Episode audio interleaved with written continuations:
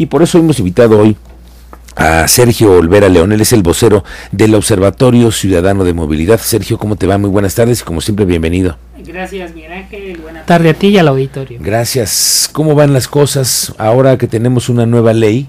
Pues en todo el país se rigen las vialidades, las nuevas vialidades, las que vamos a construir, porque de aquí adelante la normatividad nos establece ciertos límites, ciertos criterios para ir conformando las áreas de todos, ¿no? No solamente lo de los vehículos, el transporte, los ciclistas, los peatones.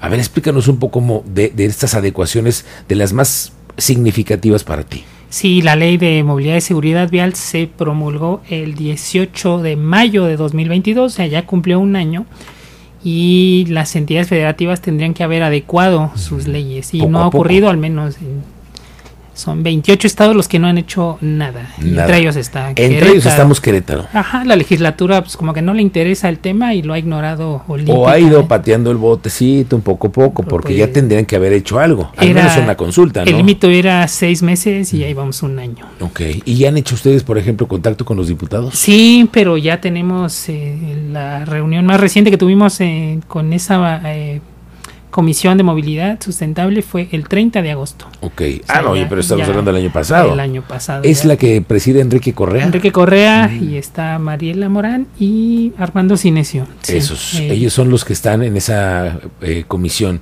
y no los han convocado a sesionar a esto que es una obligación, Esto es una cosa que la ley lo marca. exactamente, desde hace más de un año y pues no. Y, el asunto es que es la vida de las personas, ¿eh? cualquier persona. Pero es que esto es más grave, porque si los legisladores no modifican esa ley, entonces la Secretaría de Obras Públicas cualquiera dice, pues que la ley no, no, no me lo marca, ¿no? Y ahí está una forma en la de en la que pueden evadirla, ¿no? Pues no, el artículo 1 de esta ley dice que es de obligado cumplimiento en todo el territorio nacional. Deberían de. Ya desde ahí. Pero los planes, por ejemplo, de la obra de 5 de febrero, vamos a poner, por ejemplo, ese.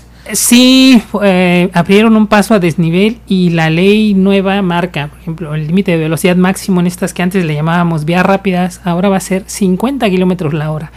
Y no solo eso, la obra eh, tiene que ser autoexplicable. Esto viene en la ley. Esto significa que la velocidad máxima esté dada por la geometría de, de, la vialidad. O sea, no es ya algo caprichoso de pone un letrerito ahí y el que la viole, pues mal. No, ya la ley obliga a que desde el diseño eh, evite el error humano, de manera que si alguien excede los 55 y sufre eh, pues una descompostura o va alcoholizado o demás, la misma calle nos debe de proteger a los otros usuarios de la vialidad, andemos en coche, caminando, en transporte colectivo ya. Y eso no lo estamos viendo en 5 de febrero. Eso todavía no lo vemos porque no está terminada, no falta mucho, pero lo que empezamos a vislumbrar no, no parece que esté con esos mismos. exactamente, con estos parámetros que ya marca la ley. Bueno, y entonces, ¿qué crees que se deba de hacer entonces bajo eso, Sergio? Pues otra de los mandatos de esta ley eh, son auditorías ciudadanas, auditorías de seguridad vial, y convocar a las personas a que colaboren, eh, sobre todo las personas que, que no solo usan autos, sino caminan, usan el transporte y eso tampoco ha ocurrido, entonces sí, sí estamos preocupados de qué va a pasar, no conocemos el proyecto final, en algunos lugares las imágenes computarizadas dicen que sí va el carril confinado, pero en otras no va.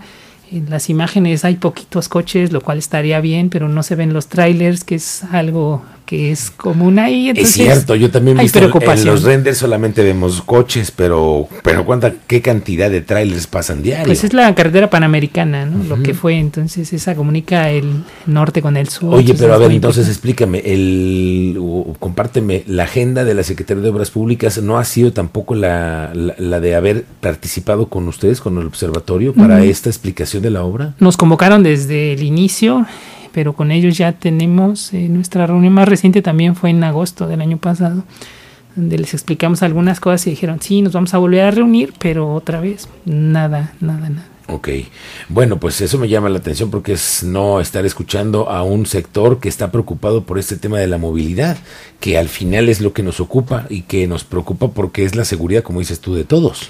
Sí, porque no importa en qué medio nos desplacemos, eh, puede llegar alguien alcoholizado, nosotros vamos en nuestro coche, pues nos pega y ahí está el, el siniestro de tránsito y demás. A ver, la nueva ley establece que el máximo de velocidad en una vía en la ciudad es de 50 kilómetros por hora. En las vías primarias, Vías o sea, Bernardo. Quintano, Constituyentes, 5 de febrero, 50. Y en todas las demás, 30. Y hace tres semanas hizo otra modificación y en zonas de hospitales eh, y demás eh, escuelas, escolares, ajá. 20 kilómetros la hora. Ok, bueno, ya, 20 kilómetros es lo mínimo.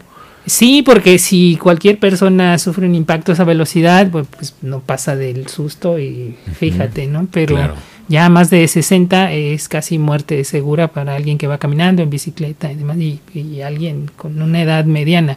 Para, una, para un niño, una niña o un adulto mayor es la muerte. Oye, en el, de acuerdo al Observatorio de, de- este Ciudadano de Movilidad, ¿cómo ven ustedes el escenario de la obra en el complejo de que estamos hoy ya llegando al primer, eh, mañana, ya digo, esta semana ya cumplimos el primer día de junio, entramos al segundo semestre, de acuerdo a lo que se había pronosticado, ¿estaremos en tiempo? Eh, ¿Quién sabe? Porque no conocemos el proyecto. Yo no te puedo decir, este, si, si no nos compartieron el proyecto, que es lo que estuvimos solicitando, auditorías ciudadanas y demás, pues no te podemos decir eh, va en tanto. Lo que sí se ve es que se sigue priorizando el uso del auto.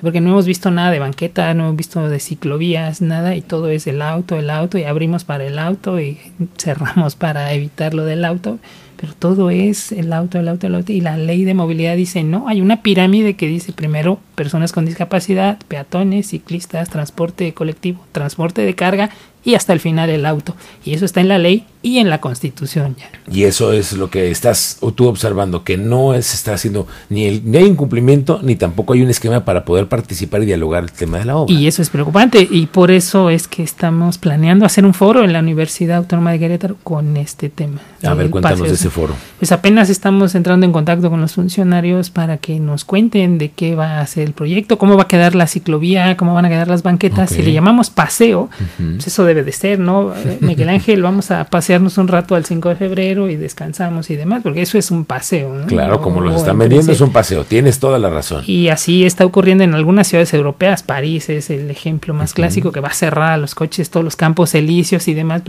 Paseo, campos elíseos. paseo, ¿no? Entonces sí, sí es algo así, pero no nos muestran los proyectos y eso es lo que decimos, pues, ¿por qué? Claro, bueno, y la duda nos la quedamos también nosotros y ojalá que pronto puedan disiparse todas estas que pueden ser en este foro. ¿Cuándo podría ser? ¿Tienes alguna idea? Eh, lo estamos planeando, ojalá antes de que termine junio, eh, para es al que están convocando ustedes a funcionarios públicos eh, que están relacionados con la obra. Sí, y no solo tema de movilidad, de hidrología, de la estructura, protección civil, el manejo del agua y demás. Sí, es un foro bastante complejo. Pues en la universidad hay especialistas de todo. Y no solo de la universidad, también estamos planeando invitar a otras universidades, centros de investigación y demás que, que, puedan aportar. O sea, no se trata de, de pelear, sino pues, es una obra muy importante, lo entendemos.